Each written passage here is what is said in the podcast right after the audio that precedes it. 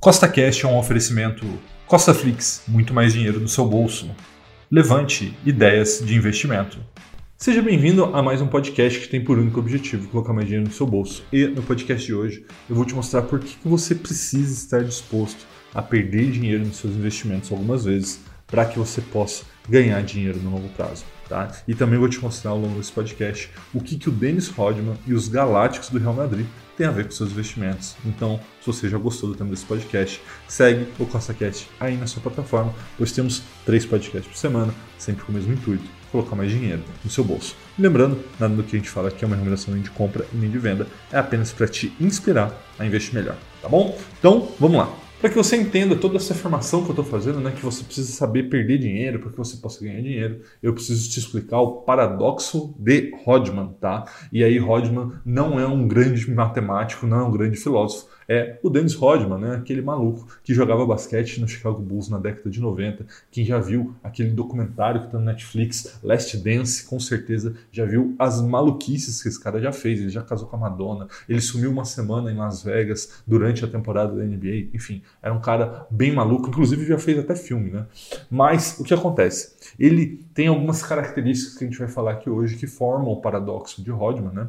E ele também tem um grande prêmio que ele recebeu na carreira dele, né? Obviamente além de ser multicampeão junto com o Chicago Bulls, ele foi é, indicado né, ao Hall da Fama do basquete. E aí um detalhe muito importante, ele foi o jogador com menor pontuação da história aí para o Hall da Fama. Então vamos entender melhor quem que foi Dennis Rodman no basquete para que você entenda o que isso tem a ver com os seus investimentos, tá bom?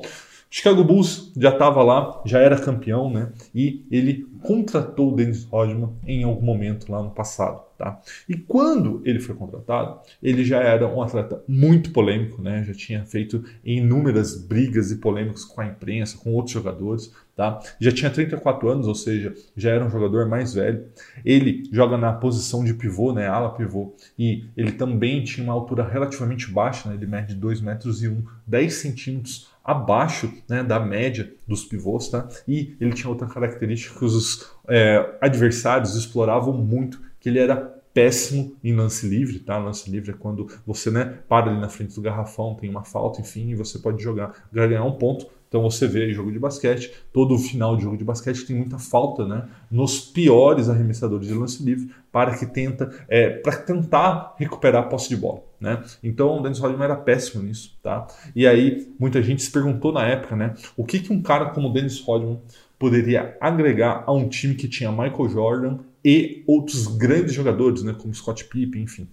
É, e aí, né, foi uma crítica muito grande na época, mas ele tinha uma característica, e uma característica que fazia total diferença, que ele era o maior reboteiro da história, né? Rafael, o que é reboteiro? Eu não entendo muito de basquete, mas todo mundo entende um pouco, né? Do que já, já jogou basquete na infância, então quando a bola bate lá no garrafão, ela cai, né? Se ela não cair para dentro da cesta, obviamente, ela volta para quadra e aí o reboteiro é aquele que está pegando esse rebote, né? Que pega essa bola de volta.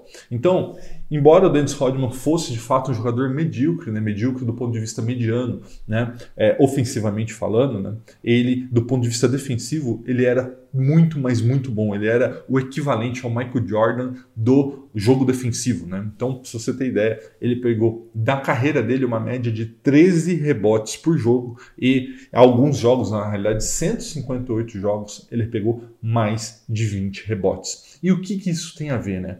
Como cada rebote que ele pegava né, era uma nova chance de jogada para que Michael Jordan e companhia fizessem pontos, né? E, e lembrando, né, se é o rebote, você tem uma nova oportunidade de fazer pontos e o seu adversário perde aquela oportunidade. Então, isso fez com que o Chicago Bulls da década de 90, né, que está lá no documentário, Last Dance, se tornasse um time imbatível. Né? Você tinha Michael Jordan fazendo ponto na frente e Dennis Rodman pegando rebote lá atrás. E aí, eu quis trazer aqui para você uma estatística do estudo que foi feito. Né?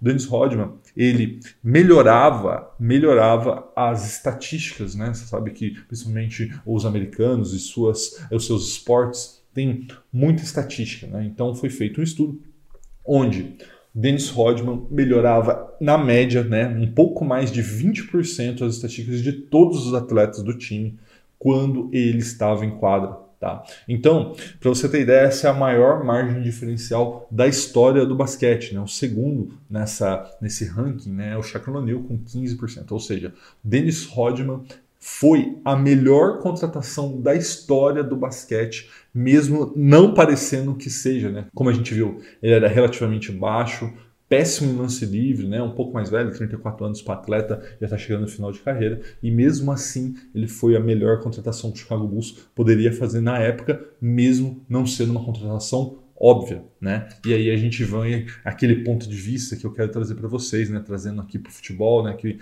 o brasileiro gosta mais, né? Todo mundo vai lembrar aí dos Galácticos, né? Na época que Zidane, Ronaldo, Figo, Beckham, Raul e muitos outros grandes jogadores jogavam no mesmo time lá no Real Madrid. Mas qual que é o ponto, né? Quando você está fazendo um esporte né, basquete, futebol ou nos seus investimentos, né, agora trazendo para os investimentos, que é o tema principal nosso aqui, você não consegue extrair o máximo né, do que você quer extrair daquele time ou dos seus investimentos se você somente se preocupar com ataque. Defesa é importante, né? Defesa é importante. E aí o que, que eu estou vendo? Né? Estamos vendo a entrada de milhões e milhões de novos investidores na bolsa e eles têm aí as carteiras tiro, porrada e bomba, né? Eles correm riscos enormes, né? Tem grande alocação em criptomoeda, tem um monte de ação em recuperação judicial, é, fica comprando opção com pozinho, aquele negócio todo. Isso aí é uma alta exposição ao risco sem se preocupar com a defesa da sua carteira, tá? Não quer dizer que você não possa ter essas coisas, você pode ter. E se você quer ter, tenha. Tá? Ninguém está aqui para dizer o que você deve ou não deve fazer.